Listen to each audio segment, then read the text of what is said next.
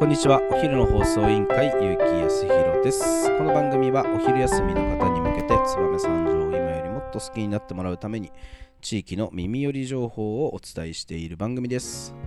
この放送はニート引きこもりの駆け込み寺空き家ニートの提供でお送りいたします。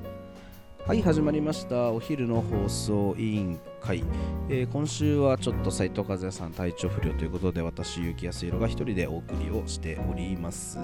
えー、今日はですね、えー、燕三条の気になる食を紹介したいところなんですがえっとですね、え来月かな、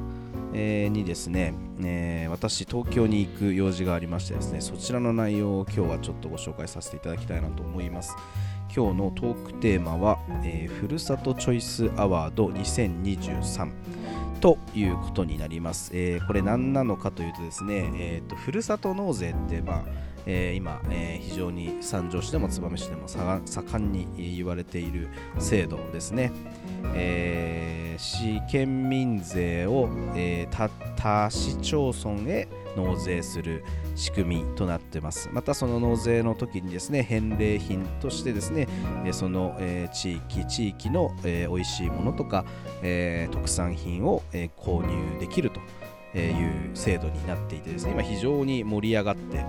え、全国で盛り上がっている制度ということで、えー、三条市はですね、えー、一昨昨年一昨年ですか、えー、CMO の澤、えー、さんという方を、えー、起用してですね、えー、7億ぐらいだったものを50億まで、えー、押し上げて非常に全国的にも話題になりましたし、えー、燕市でももともと燕市というのは新潟県でもふるさと納税が強い、えー、行政でして50億ぐらいあってなんと燕三条合わせると100億弱の、えー、ふるさと納税獲得をしているという、まあ、非常に、全国でも屈指の、えー、ふるさと納税強い地域となっているのが燕三条なんですがですねそんな、えー、全国、えー、津々浦々いろんな市町村があるふるさと納税システムなんですがその、えー、まあ、えー、コンテストみたいなねアワードを毎年やってるんですよねでまあエントリーした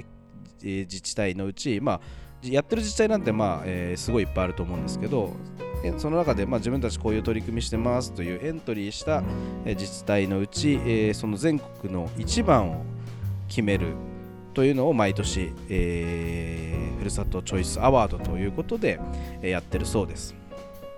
そこにですね、えー、なんと、えー、私がやっております株式会社燕三条の匠の守護者プロジェクトがですね、えー、昨年、あのー、NFT トレーディングカードですね、三条市、えー、燕市のふるさと納税返礼品として我々、えーえー、NFT 事業をスタートしたんですけど、それがこう1年、もうちょっとで1年経つんですけど、続けてきてですね、まあ、一応その、えー、共通返礼品というものに該当して、要は燕市と三条市みたいな2つの行政にまたがる返礼品って結構珍しくてでそういうのを共通返礼品っていうんですけど、まあ、その共通返礼品としてですね燕市と三条市から、えー、出品してるんですけどこの私たちの NFT は。その中でもその NF ご当地 NFT の共通返礼品というのは、まあ、全国で初めて。えということで、まあ、非常にま色物じゃないですけど珍しい、えー、ふるさと納税返礼品ということでもちろんこのふるさとチョイスアワード2023にですね、えー、こういう取り組みをやってますというふうにエントリーをしてみたんですよね。それが、え、昨年秋の、え、話でした、えー、それでですねなんと、えー、その昨年秋の、えー、エントリーが91えー、自治体があったそうです。でその中からですね4つの部門に分かれて、えー、3つずつが今、えー、ノミネートされたというなんと1個に、えー、入ってしまいました、えーと、部門で言うとですねうーん未来につながるまちづくり部門とかチョイス自治体職員部門チョイスルーキー部門そしてチョイス事業者部門と4つに分かれててこの事業者部門の、え、3つのうちの1つが、えー、燕三条匠の守護者プロジェクトとなっているということですね。なんとえー、91分の12にまで、えー、残ってるということですね。しかもま4つの、えー、対象が決まりますので実質は、えー、トップ3に、えー、なってしまっております、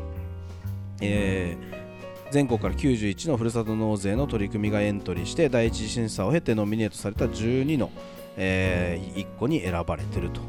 いうことですね。非常にあので、まあ、この、えー、12の、え、エントリー作品が、え、3月の16日に、え東京で、え、発表して、えー、対象が決まると。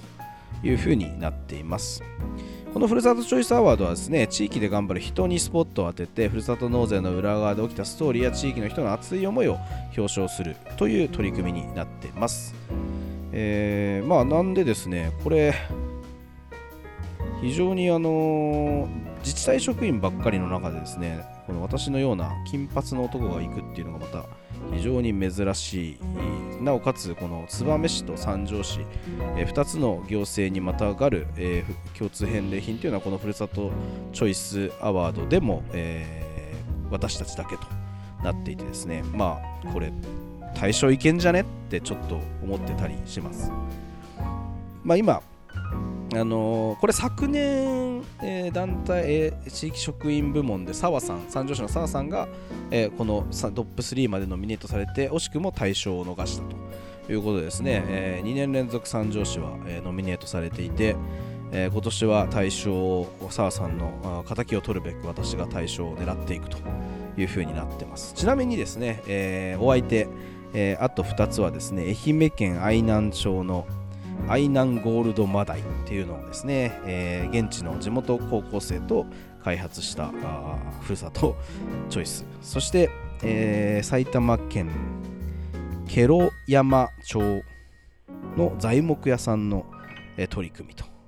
いう意外とですね結構これもなんか小学生と一緒に林業をみたいな子供を出しに使ってるところが多いなという、まあ、うちのプロジェクトもあの専門学生にこうデザインしてもらうみたいな、まあ、世界観があるまあまあ、すごく産学連携のプロジェクトみたいなのはまあちょっと受けてるんだなというのがなんとなく推察されます。まあ、その他にも、えーまあ、新しい取り組みとしていろんな地域 PR のこ、えー、形やまた新しい特産品を開発販売始めたよみたいな、えー、まあ地方都市がどうやって生き残りをかけて頑張ってるかみたいなことを、まあ、こうみんなで発表し合って学びを深めるという、えー、企画になってるんだなと思っております。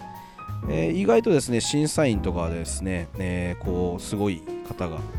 えー、いてですね私あの株式会社リディラバの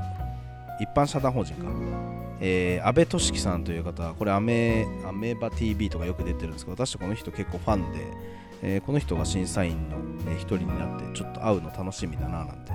思って見てたりします。また他にも、えー、名だたる会社の、えー、社長さんとか、えー、取締役の方が、えー、私たちの、うん、アイデアをこう審査してくれると。いうことで今ね一生懸命あのプレゼン資料を作って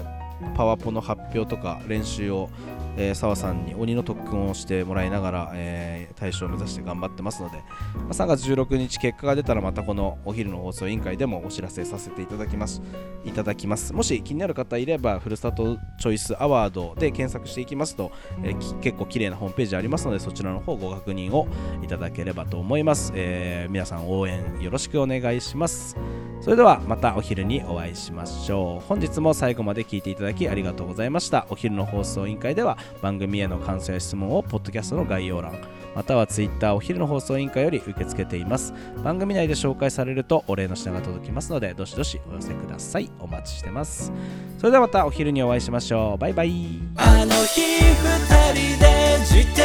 車で